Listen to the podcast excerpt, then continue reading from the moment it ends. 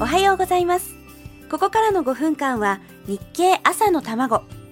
世の中で生まれているものと言葉と出来事に経済というスパイスをかけて会社に行くのがきっと楽しくなる。そんな話題をお伝えできるよう頑張ります。お相手は林さやか。この番組は聞けばわかる。読めばもっとわかる日経。日本経済新聞がお届けします。改めまして林さやかです。この番組では毎日いろんな角度から経済の話題をお伝えしていきます。とはいえ私林さやかまだまだひよっこなのでこれから一生懸命経済のことを勉強していきたいと思います。皆様長い目で見ていてくださいね。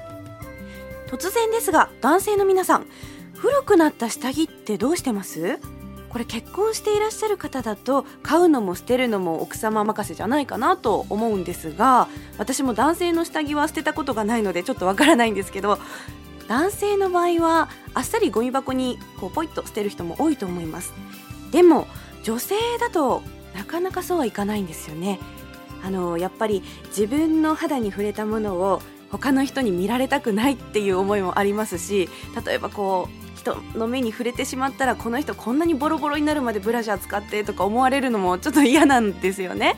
だからあの一生懸命こう細かくハサミで小さく切って捨てたりとかしてるんですけど結構大変なんですよ女性って。下着も着れるようなシュレッダーなんかもあったらいいなとか思ったりするんですがブラジャーなんかはもっと大変でホックは金属だしワイヤーが入ってるものが多いので簡単にハサミでこうチョキチョキ切ってしまうわけにもいかないんですよ。で一回ワイヤーを抜いてから切ったりとかあともったいないからこのワイヤー何かに使えないかなとか思ったりそういうことで悩んだりとかね。ほら女性って大変なんですよ。でこの前日経を読んでいたら注目記事が載っていたんです。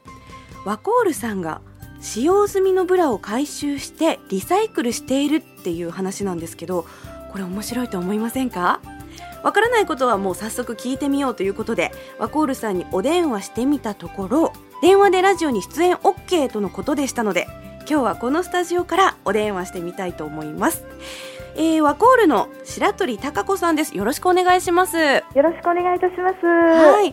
あのブラのリサイクルっていうのはですね、はい、いつ頃からされてらっしゃるんですか？はいえー、昨年テスト的に行いまして、はい、えー、本格的にやるのはあの今年が初めてなんです。あそうなんですか。はい。これって期間限定だそうですね。はい、えー、2月の12日から4月の22日までです。あそうなんですね、はい、あありがとうございます。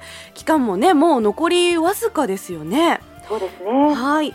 これが一体どんな風にリサイクルされるのか気になるところですが今日は時間が来てしまったのでこの続きは明日のこの時間。